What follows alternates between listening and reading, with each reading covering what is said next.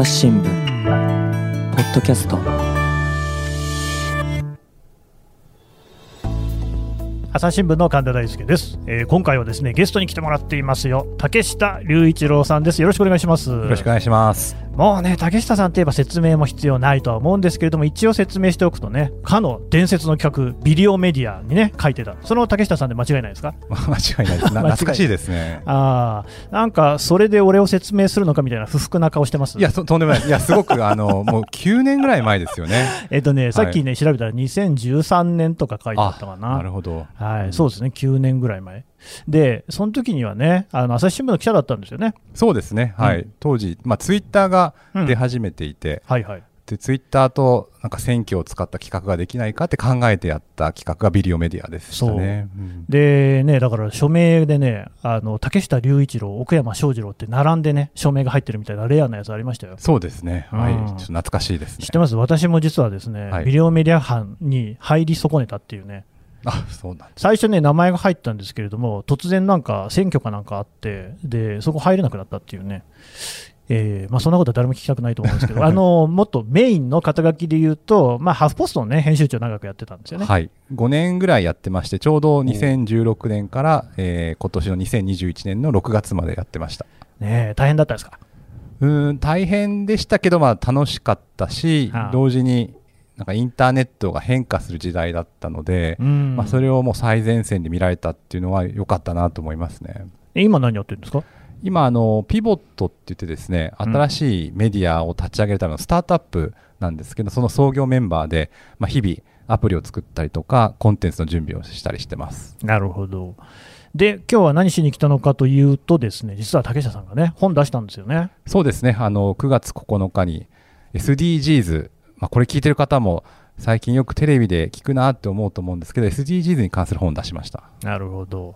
でね、なんていうタイトルですか？ちょっと先に言っときましょうか。そうですね、お願いします。えっと、え長くて忘れちゃったんですけえ。ど、忘れちゃったんかい。じゃあ僕が言いますか？お願いします。SDGs が開くビジネス新時代っていうあ、本そうでした。ねはい。ちょっとタイトルもいろいろ変えたんですけど、最終的にそれになりました。ほう、はいでね、あのこの SDGs に関してっていうのは、しかし、もうハフポスト時代から結構やってた。そうですね、あのまあ、ずっと、まあ、朝日新聞の記者の時代から SDGs という言葉がない時から興味あったんですけれど、まあ、ようやく2015年に SDGs が採択されて、ちょうど私、ハフポストになっ編集長になったのが2016年なんですが、はいはい。まあ、徐々にあのそういったコンテンツ増やしてって、まあ、この1年ですかね、ハフポストでも結構 SDGs は力を入れてやってましたね。うーんまあね、これを聞いてる人もですねどう思っているのか、あのね、結構、朝日新聞、ポッドキャストもですね SDGs 関連の話題はいっぱい取り上げていて、はい、この間、勘定したらもう100本以上あるんですけど、すごいですね。すごいでしょ？だまあそのジェンダーからですねその世界のそういうまあ、ね、貧困格差みたいな問題とか、まあ、環境の話とかもいろいろやってるんですけど、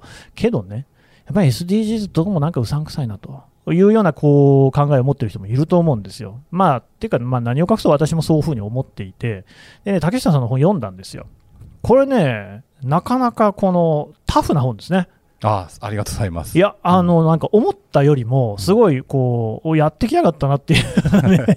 あの。そういううさんくささみたいなのが結構払拭されるんじゃないかっていうような、やっぱその辺考えて書いたんですか？そうですね。まずあの読者を誰にするかって考えたときに、はいはい。一番 SDGs なんて嘘くさいとかもう聞きたくもないとか もうその単語を見ただけでもう鳥肌が立つみたいな、まあ、まあね。仮想読者を想定して、はいはい。でその人が自分の横に座ってるっていうことを想像してですね、うん。まあ、あの筆を、まあ、パソコンですけどパソコンのキーボードの前に座って、なんとかこの人に SDGs のことを分かってもらうために、うん。とにかく最大級の皮肉屋さんを想定して書きましたね。最大級の皮肉屋さんを想定、はい。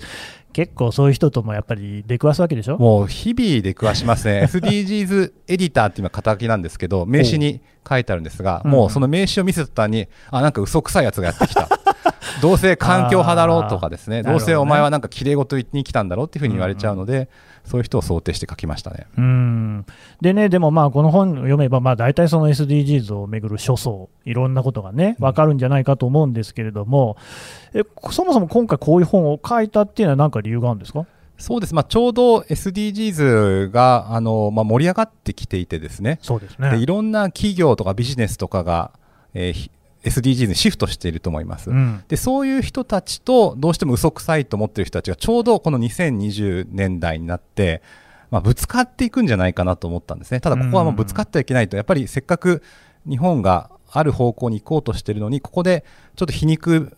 屋さんが来てですね SDG なんて意味ないって言ってしまうと良くないなと思ったので なんとかここで本を出してあのみんなで議論したいなと思いましたね。で、まあ、SDGs が開くビジネス新時代というタイトルですから、やっぱりそのビジネスパーソンに読んでもらいたいってことですよね。そうですね。やっぱり一番の皮肉屋さんはビジネスパーソンなので。ああと皮肉屋、皮肉屋ってすごい言いますけどすいません、ちょっと今日5回ぐらい、SDGs って言葉より皮肉屋さんっていう言葉が多いんですけど。いいん、ですよ、別にね、まあ、とにかく儲かんのかと、そんなことやってる暇はないんだっていう声が、まあ、今、日本の経済も、まあ、株価は、ね、いいんですけど、苦しいとは苦しいので、ね。必ずそういう批判が、まあ、最もの批判だと思います。僕もあのこういう仕事しなかったらですね SDGs のことなんて興味なかったでしょうし、うん。まあ、自分の本なんて買わなかったと思いますけどね。うん。でもこういう本を書いたし、えー、と肩書きはチーフ SDGs エディターですか、はい。もうこの道でやっていこうってわけですか？そうある程度まあ覚悟を決めましたね、まあ、もちろん新聞記者っていろんなテーマに興味持って、うん。まあ、場合によって担当替えというか人事異動によってテーマも決まるんですけどあるある。まあ、SDGs に関しては、まあ、この10年ですね2020年代は、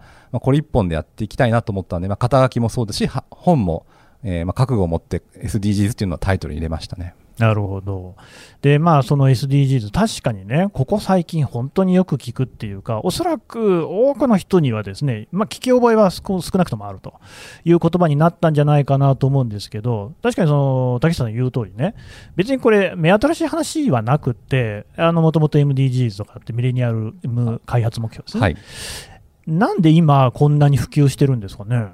あのーやはり綺麗事が言いやすくなった世の中だからだと思いますね。うん。あの SDGs って今いろんな目標があってですね本当に、まあ、本でも書いたんですけどあの、まあ、校長先生の挨拶みたいな感じなんですよ。あのどういう意味ですか？例えば、え1番が SDGs って17の目標があるんですけど1番が、うん。まあ、貧困をなくそうとかですね、はいはい。で、えっと、8番が働きがいも経済成長もっていうふうにありますうん。で、いずれも大事なテーマですし、例えば貧困問題とか働き方をめぐる問題は、何か茶化したりするものではないんですけど、どうしてもそういうふうに言われてしまうと、まるで校長先生がですね、夏休みの前に、さあ皆さん、夏休みは元気に過ごしてくださいねと、うんまあ、いいことを言ってるし、それを茶化してはいけない、元気に過ごすことはいいことなんだけど、どうしても綺麗事に聞こえてしまうと。いうのが SDGs だったんですが、うん。まあ、それを言いやすくなったっていうのが今の世の中で、もちろんいろんな方の国連の努力とか、企業の努力とか、金融業界の動きとかあるんですけど、理想を言いやすくなってるっていうのが大きいと思いますね。なんで言いやすくなったんですかね？あのまあ、これ SNS なんですね。SDGs と SNS ってまあちょっと語呂合わせみたいで、まあ大変恐縮なんですけど。英字3文字が好きだよね。英字3文字好きなんですよね。はい。KPI とか。あー出たえ聞きたくないえー まあ、ピボットとかもね、英字、英英文字なんですけど、なるほど。まあ、SNS によっていろんな人が発信しやすくなってますし、うんうんあとは、あの、ツイッターとかでもですね、まあ、複雑な議論ってツイッター向かないじゃないですか。まあそうですね。まあ、ちょっと皮肉を言ってしまうと、やっぱり炎上したりとか、うんで必ずあるパターンが書いた人は、いやいや、俺はもっと深いこと書いたんだなとか、私はもっとこんな思いを込めたって言っても、やっぱり通用しないんですよね。なかなか文脈みたいなの読んでもらえませんからでね。やっぱり SDGs もですねあの、うんそれぞれの文脈、例えば国のごとに事情とか地域ごとに事情があるんですけど、一旦その国ごとの事情を取っ払って、うんうん。一旦みんなが理解可能な目標でやっていこうというのが私は SDGs だと思ってるんですけど、うん。それとこのツイッター的文化というかですね、うんうん。あのそれぞれの文脈とか業界の慣習とか私たちは分からないいろんな専門家がいるんですけれど一旦みんなが分かりやすい言葉で団結しようっていうのが、まあ、ツイッターでバズるコツなんですけどそれと SDGs が、まあ、極めて私は近しいと思って、まあ、そういったことが、まあ、時代の変化として捉えてますかね。うんそのうまい具合その SNS 的な文化に SDGs がはまったってことですか？そうです、まあ、書いてるときはなんか S が似てるかなと思ったんですけど 適当だね。まあ、後付けちゃあと、まあ、それは嘘ですけど、あのーまあ、はいい今っぽいんですよ、SDGs って。で、当然、そうですね。まあ、環境問題って、あのーまあ、昨日ですね、ちょっと古本屋に行って、いろんな古雑誌とかを見てたら、昔から地球環境とかエコの時代とか言われてますし、まあ、本でも書いたんですけど、もう1990年ぐらいの雑誌からですね、もうこれからは地球環境の時代とか言ってるんですね。うん。で92年には有名なリオサミットというのがあって、うん。で、えー京都議定書っていうのがいろいろと出てきてですね、うんでうんうん。いろんなことたちが起きたんですけど、その集結点というかですね、あのここの本当綺麗事を言いやすくなったからこそ、ばーっと広まってるっていうのはあると思いますね。うん。竹下さん、今何歳ですか？今41歳ですね。41歳。はい私46歳なんですけれども、はい、やっぱもう子どもの時にはすでにね、その自然環境を守ろうとか、まあ、今でいう SDGs 的なことってすでに言われてましたよね。そうですね、もうずっと言われてました、リサイクルとか、はい、そうそうそう環境問題も当時からすでに言ってましたよね。言ってましたね。あとはまあ2005年になるとクールビズが出てきたりとか、た、ありましたね、はい、あとはエコカー減税とかですね、はいはいはい、結構いろんな人たち頑張ってやってきてはいたと思います、ね、覚えてますか、あの畑勉さんがね、あのエコの、ね、スーツ着てましたよね。省エネルックってなりましたね、半袖の、はい、ね、うん、ちょっとなかなかあんまり受け入れられなかったみたいですけれども、はい、ちょっとね、時代よりも早かったそうですね、はい、いやでも、今でも明らかに違うなと思うのは、やっぱりそれこそ企業がそのビジネスとしてもね、SDGs っていうのに注目し、それにこう、またなんていうのかな、SDGs 的な価値観に合わせないことには、ビジネス成り立たなくなりつつあるのかなっていうところは全然違いますよね。そうですね、あのまあ、今まではちょっときれいごと文脈で、うん、まあ、キャッチフレーズ中心の SDGs について話したんですけど、一方で、まあ、さっき神田さんがタフな本って言っていただいたんですけど、うん、本当にタフな、シビアな、現実主義的なビジネス判断として、SDGs にシフトしないともう生き残れないしそっちの方がビジネスの大きなチャンスがあるっていうふうになってると思いますね。なんでそうなったんですかね、まあ、大きいのはですねいくつかあるんですが、一つはコフィー・アナンさんという方、もともとの国連の事務総長さんですね、はい、彼はですね MIT、アメリカのマサチューセッツ工科大学でビジネスの勉強をしてたんですけれど、うん、ビジネスセンスがあるんですよね。で企業を巻き込まないといけないということで、彼の、まあ、SDGs の前の段階からいろんな企業関係者と会ってました。うん、で一番大きいのはですねあの金融業界に働きかけたんですね、うん、で当然金融業界って、まあ、いろんな人からお金を預かってそれを損をさせないで、まあ儲けさせないといけないっていう、まあ、ある意味の責任があるんですけど、うん、責任を持ってきちんとお金を運用しなさい投資しなさいっていうルールの中に環境や、まあ、人権問題とか社会課題のこともきちんと考慮するべきだっていう、まあ、宣言を、まあ、アナウンサーを中心に打ち出しました。でこれによって結構金融業界が変わったというのとあとやはり金融業界の人たちはリスクを気にします。長期的にどういったことが世の中に起こるのか。例えばリーマンショックの時は予想だにしなかったリスクによってバタバタバタっと世界のビジネスプレイヤーたちが倒れたりとか、うん、金融機関も非常に苦しい思いをしたんですけれど、まあ、今だとコロナですよね、うんうん、本当に世界的なグローバルなリスクが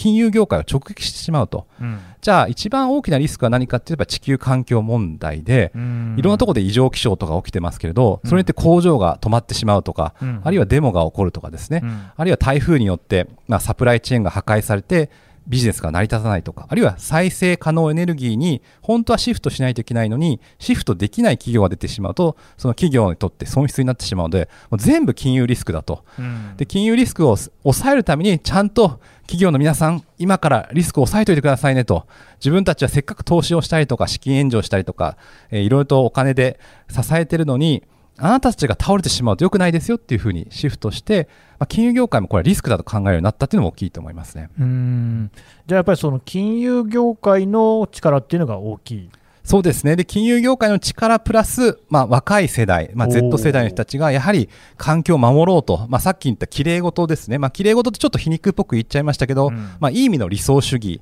を、うんえ声を上げるようになった消費者とか若者の声が、まあ、ちょうど重ね合わせて、まあ、お互いお互いを、まあ、支え合ってって私は思うんですけれどそれによって大きなムーブメントになっているのかなと思います。まあ、あの若い世代っていうとね、代表的な多分あのグレタ・トゥンベリさんとかね、はい、ですよね。やはり、まあ、グレタ・トゥーンベリさんは大きいと思うんですね。で、うん、これを聞いてる方も、グレタさんとか、グレタ・トゥーンベリさんっていうふうに、名前を聞いただけで、多分お顔が思い浮かんだりとか、あの、まあ、国連でスピーチして、まあ、How dare you? あの、あんたたちよくも今まで環境問題をほっといたですねっていうことを言ったスピーチが思い浮かべられると思うんですけれど、まあ、そのインパクトって本当に大きかったなと思います。うん、たまなんか若干そのね、グレタ・トゥンベリさんに対しては、そういうそれこそね、えー、SNS とか、まあ、ツイッターですかね、見ると、なんか批判的な声なんかもあったりするじゃないですか。あの辺っていうのはどう思いますか？そうですね、あの本当に、まあ、霊障主義というかですね、はいはい、あどうせまあ、裏で操ってる人がいるんだろうとか、まあ子供が言うことだしとか、まあ、子供っていうのも失礼だと思うんですよね、本当に環境活動家だと思うんですけど、いや本当にね。あとはあの理想的なことを言うなと、そうは言っても現実的にはいきなり環境対策なんてできないし、資本主義を回さないといけないっていう、まあ、皮肉な声があったんですけど、いやいや、そうではないっていう声の方が、今、広まってるのかなと思いますね。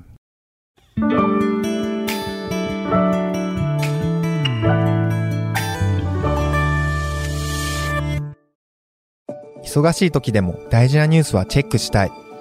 それなら、朝日新聞デジタルの紙面ビューアーとポッドキャストはどう？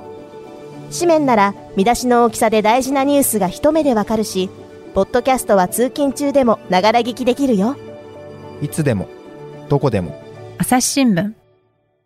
ていうか、あれですよね、竹下さんの話だと、その金融の話なんかまさに、むしろそっちやんないと資本主義が回らないってことですよね。そうですね。あの、まあ、グレッタさん自身は資本主義を、あそうです、ね、あの、もしかしたら、あの、違う形がいいと思ってるかもしれませんけど、はいはい、やはりグレッタさんのメッセージを受け取った側が、うん、そうでもないしないと、資本主義っていうのは新しく、まあ、生まれ変わらないっていうふうに、まあ、思ってる層も多いと思いますね、うん、しかし、その金融っていうとね、一般的にはその環境問題なんかとは距離がだいぶあるんじゃないかなって思う人も多いと思うんですけど、そうでもないんですか？そうですね、やっぱりそこが面白いというか、興味深いところで、例えばあのイングランド銀行っていう、まあ、すごく大きなあの銀行の、まあ、元総裁が今、国連で環境問題の活動をしてたりとか、あと日本の金融庁も非常に環境問題に関心を捨てます。うん、やはり、まあ、リスクですね、本当に日本でも毎年のように異常気象があって、台風があって、でここが難しいのはですね、私も朝日新聞時代、宮崎総局であの新人記者だったんですよ。いいですね。ですごく、まあ、地鶏が美味しくて、あの焼酎が美味しくてよかったんですけど、夏になるとですね、あの、はいはい、まあ、甲子園の取材と台風の取材が重なるんですよ、はい、でも本当にしんどくて、ね、あの大変だったんですけど、日本ってやっぱりいろんな四季が移り変わって、あのそれを文化として受け入れたりとか、うん、まあ、台風とかいろいろあってもなんとか耐え抜くという文化があると思うんですけどやはりこれはもしかしたら自然なことではないんではないかと、うん、あの人間が起こしていることなんではないかっていう、まあ、疑問が、えー、いろいろ湧き起こってですね、うん、でだったらそういう異常気象によって、まあ、工場が操業停止になったりとかあるいは保険金の支払いが、まあ、どんどんどんどん1兆円超えた月あの年もあるのでそれによって損害保険会社の収支を影響したりとか、やはり金融のリスクになっちゃってるんですよね、そこがすごく大きいなと思います。なるほど、うん、やっぱりその金融っていう意味でも、その環境問題とかね、SDGs っていうのはすごく大事だし、あと最近よく聞くのが、やっぱの ESG 投資っていうね、はい、言葉。あれはどういう意味でしたっけ？また英語横文字3文字ですね。今回、僕が言っちゃいましたけど はい、やはりあの ESG もあのエンバイアメントとかですね、まあ、やっぱり環境とか社会課題に、えー、考慮して投資をしましょうという ESG なんですけど、うんうん、まあ、環境は今申し上げたようなリスクがあるからちゃんとやりましょうっていう話なんですがもう一つやっぱり社会課題とはガバナンスですよね。うん、例えばえー、会社の経営者あるいは会社の中で女性が少ないとか、はいはいはいはい、ジェンダーバランスが良くないって言った時に投資家とか、うん、えー、消費者から批判を受ける時代なのでそうです、ね、だから金融業界も、まあ、そういったことをちゃんとして、まあ、会社を支えているのは金融業界ですので、うん、ESG 投資をちゃんとやりましょうってやってるしあとはその一般株主とかですね。あるいはその金融を支えている、まあ、年金機構とか大きな機関投資家の人たちもそっちに関心を寄せているので ESG をやった方がまあ儲かるようになってきている時代というのも大きいと思いますね。なんか実際、その女性の取締役の数が多い方が、企業としてパフォーマンスが高いっていうような統計なんかもあるみたいですね。そうですね、やはりあのダイバーシティがあった方が、うん、あのいろんなアイデアが出てきたりとか、あのまあ、商品開発においても、まあ、ある特定の属性を持った人よりもいろんな人がいた方が、えー、活発になるっていう統計もあるんですけど、ただ私、ここで一応強調したいのはですね、儲かるからジェンダー平等が大事っていうのは絶対ダメだと思います。もうこれは人権問題なので、うん、もし儲かるからやるんだったら、じゃあ儲かなくなった途端にやらなくなるのかっていうふうになっちゃうので、うん、まずはそこを抑えて、まあ、それがさらに儲かったらいいよねとか、それによって本当に企業が活性化して生きやすくなったらいいのっていうのはすごくベストだとは思いますね。いやもうね、はい、本当に朝日新聞社も全く一言じゃないわけでね。取締役に女性が何人いるのかっていうね、話ですからね、こういうことって、しかしまだやっぱり日本ではなかなかこう、ね、話が進んでいかないところあるみたいですね。そうですね、あのまあ、今、朝日新聞さんの例を出してくれたのが、すごく象徴的で、うん、朝日新聞って、私ももちろん読んでますけど、やっぱり報道がすごいじゃないですか。そうですか？報道すごいですよ。こう否定するなっていう顔してますけど。一応、朝日新聞ですよ、ここ今、収録してるの。ねはい。あの部屋の感じはね、とてもそのなんか新聞社の立派な感じでは全然ない。いやもうこんなにこ高級オフィスって感じで、もういろいろともうウイスキーのボトルが並んでたりしてますけど、な全く一歩もないどころかね、はいまあ、完全に物置、大学のサークルの部室でももうちょっと綺麗じゃないかっていうぐらいの、ね、確かに。ところに呼んですいません。いやいや、なんかもっと高層ビルのなんか 50階建ての相当してたんですけど、本当防に。音の設備も何もないところ、でも朝日新聞の旗がありますよね、なんか後ろに。う。ん本当ですか、はい。もうこれそれを別に拝んでね、毎日やってるわけじゃないんですけれども、はい、まあ、ちょっと戻ると、あのか？朝日新聞がすごいいろんな発信をしてると、うん。で発信をしてることと、その実態はどうなのか、言ってることとやってることは違うじゃないかっていうことに対する、うんうん。す。SNS の今の批判っていうのは大きいと思うんですね。うんうん。でこれがやはり企業にも起きていて企業がいくら立派な商品を作ったりとか立派なビジネスをしていても中の人たちは本当にちゃんと働いてるのかと、まあ、これも SNS と SDGs がくっついてるところだと思うんですけど本当にリアルな姿が世の中に出るようになったっていうのも大きいかなと思いますね。だまあそういう声が高まっているので、朝日新聞社も、まあ、私、経営陣でもなんでもないんですけれども、そのジェンダー平等制限ということで、この社内のね、えー社員の比率であったり、あと記事のね、比率、例えば人を取り上げるような記事に関しても、やっぱりどうしても男性が多いとか、自分でも思うんですけどね、指揮者のコメントを取るなんていう時にも、男性に偏りがち。こういったところからちょっと見直していこうじゃないかっていうふうには、まあ、ややり始めたところまさに SDGs っていう観点がこれだけ普及してきたからこそ起きてるってことでしょうね。あ全くそうだと思います。あの今回の私の本、あのちくま新書から9月9日発売の SDGs が開くビジネス新時代っていうあ本なんですけどの細かく言い、ましたね。そういう本を書いたんですけど、うん最初も紹介しましたよ。その本の中でもですね、はいはい出てくる人、女性を結構多くしたんですね。なるほど。でこれもそうかも確かに。今までは出てくる学者とかがなんか男性中心だったんですけど、女性の個人とか大学生とかも含めて結構多くしたのも、そこは意識しましたね。これもね、だから、まあ、もちろんその人により、部署により違うと思いますけれども、指揮者のリストみたいなのを作っている場合もあるわけですよ。で、まあ、この問題だったらこの先生にね、伺おうなんていうことで、まあ、そういうリストからも作り直さなきゃいけないっていうようなところであって、逆に言うとね、そういったものにこう依存してね、まあ、取材というのはこうしたもんだからっていう、したもんだ取材、したもんだ執筆をしていると、その罠に陥っちゃうんですよね。そうですね。やっぱり、まあ、取材対象者の、まあ、エコサイクルって私は呼んでるんですけど、あのぐるぐる回るじゃないですか、同じ人が同じように出てくるのは、なぜかっていうと、やっぱりメディアの人って一番メディアを見てるからだと思うんですようん。ね。で、テレビを作る人は新聞をめちゃくちゃ読んでますし、新聞を作る人もテレビを見てますし、まあ、ネットメディアを見てるので。どうしてもその広い世界に見えて、同じようなメディア同士でぐるぐる回ってしまう。なので、じゃあ例えばテレビ番組に大学の先生呼ぼうってなった時に、あ、そういえばこの前新聞にこの人載ってたな。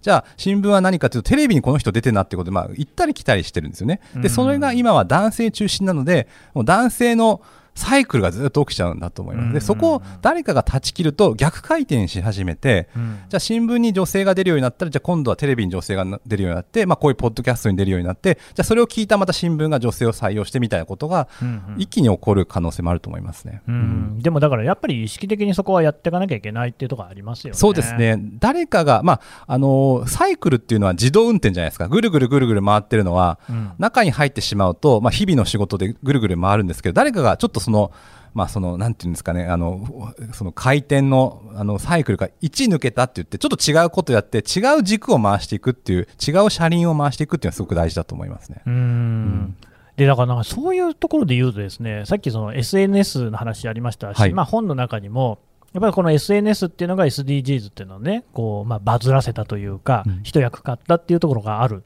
確かにそうだろうなと思うんですけど一方で SNS ととりわけ例えばツイッターとかってすっごいホモソーシャルじゃないかなって思う時も僕はあるんですよ。あのーまあ、実際、その我々なんかが見てる、まあ、ツイッターもね、だからその切り取り方で全然見え方が違うところがあるわけですが、メディア関係者であったり、それから指揮者ね、まあ、学者さんであったり、政治家の方であったり、その経済界の方であったりっていう人であったりとか、まあ普段の取材対象であったり、記事に載るような人たちばっかり見てやしないかなっていう感じもしていて、だから SDGs の話は多分そういう人たちの間では常識になってるのかもしれないですけれども、そうじゃない一般的なこう皆さんにね、どこら辺まで広がってんのかな、それ、その SNS 上だけ見てていいのかなとも思うんですけど、その辺どうでしょう？いやすすごく今、あのぐさっとくる質問でして、いや、そうなんですか？あの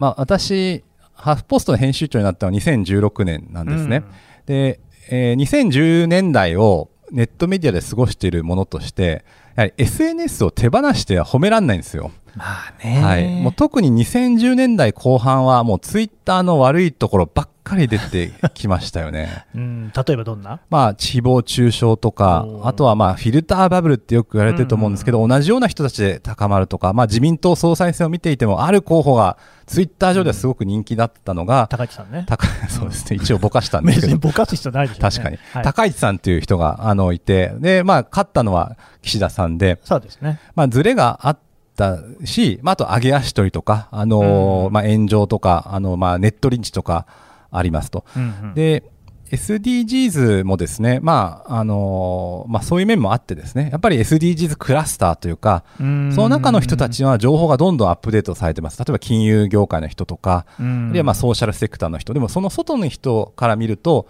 全くワードが入ってこなかったりとか、あるいは何やってるんだろうなと思うと思うんですけど、ただですね、まあ、ちょっと非常に大きいと思ったのは、まあ、政治家、さっき高市さんの実名が出ましたけれど、はいはい。えーうん。ある時ですね、まあ、片山さつき議員と、まあ、あるイベントに出た時に、まあ、SDGs の話になった時に、はいまあ、これは国連の最大の発明だっていうことを言ってたんですね。あ、片山さんが。はい。で、まあ、なるほどなと思いました。で、SDGs って本当に国連ってまあ何十年もありますけれど、うんまあ、結構最大のヒットだと思います。あの、バッジとかあの、カラフルなロゴマークとか、で、これによってですね、なんとかその SDGs クラスター、今まで SDGs 的なものに興味を持ってた人以外のうん。分野にも届いてる気がして、うん。この共通言語としての SDGs っていうのは、もっともっとパワーがあるし、私たち結構期待してるんですよね。あの、もちろん SDGs 的なものに興味を持ってた人っていうのは、今まですごく狭いクラスターだったかもしれないんですけれど、うん。SDGs っていうワーディングとか、あの国連の、まあ、広報のうまいやり方とかですね、あるいはあのカラフルなバッジによって、それ以外のクラスターの人にも刺さってるのかなと思いますね。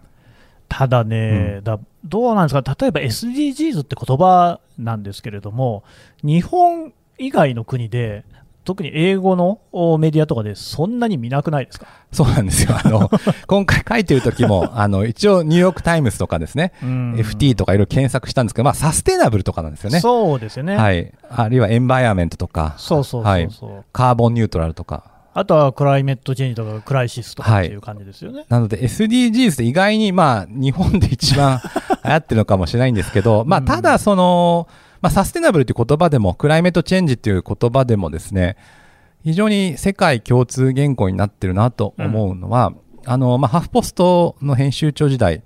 世界編集長会議っていうのがあって、まあ、定期的に10カ国以上のハーフポスト、まあ、ドイツとかフランスとかアメリカとかイギリスとかうん。韓国の編集長と集まるんですけど、まあ、最初はやっぱバラバラなんですよ。当たり前ですけど、そりゃそうでしょうね。それぞれのなんか政治家の名前が出てきても、この人誰なんだろうとか、うんまそうですあ、ね、高市さんとか岸田さんとか言われても 誰だみたいな。あの海外の人にはね、海外の人と同じように、まあ、イタリアの高市さんみたいな人がいたでしょうし、ブラジルの岸田さんがいたでしょうし、うんでも、あのーサステナブルとかですね、そういう話題は、あってなるんですよ。なるほどあね。うちの国はこうだよとか、共通言語だ共通言語。で、もちろん、クラスターとか、あの、一部の人っていう面もあるんですけど、だんだんだんだんそれがビッグワードになってきてる気がするんですよね。うんでね、僕はでもね、この本、あのは竹下さんの書いた本ね、はいよし、もう一回言おうかな、SDGs が開くビはいジネス新時代。これ読んで、タフな本だって言ったじゃないですか、はい冒頭。あれねあの、結構アイデンティティの話に踏み込んで書いてるでしょ、はい。あれはどういう意図があるんですか？そうですね。あのー SDGs が広まっている理由として、まあ、うんハードな理由はあると思います。あの、金融の動きとか、ねはい。はいはい資本主義が変わってると。で、それはまあビジネスパーソンたちがすごく合理的な判断として SDGs にやってると。一方で、やはりこれは自分の価値観なんだと。うん自分が大事にしている価値観を表現するために SDGs にシフトしてるんだとかですね。うんうんあるいは企業が、まあよくいろんな企業が炎上してますけど、うんあれはその商品が嫌で炎上するとか、あるいは食べ物で食中毒になったから炎上するとかじゃなくて、うん。企業が発信しているメッセージが自分の価値観を傷つけたからだっていうふうに主張する消費者が出てくるのと、うん。あと企業自身もですね、差別問題とか人権問題にコミットしたりとかですね、声を上げるようになってると。今までアイデンティティとか価値観の話っていうのは政治の領域だったのが、そうですね。経済の領域に入ってきてるっていうことも一方で気づいたというか感じたので、うんうんまあ、ちょっとそこは避けて通れないなと思って、本当にここは、まあ、非常に書くのが大変だったんですけど、うんまあ、一生懸命書いたところですかね。うん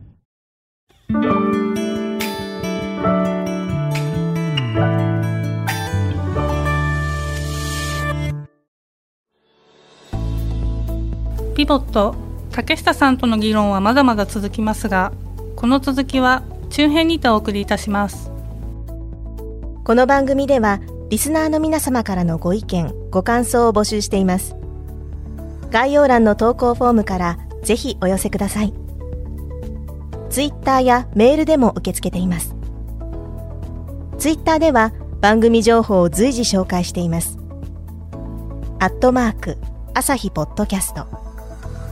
朝日新聞ポッドキャストで検索してみてください。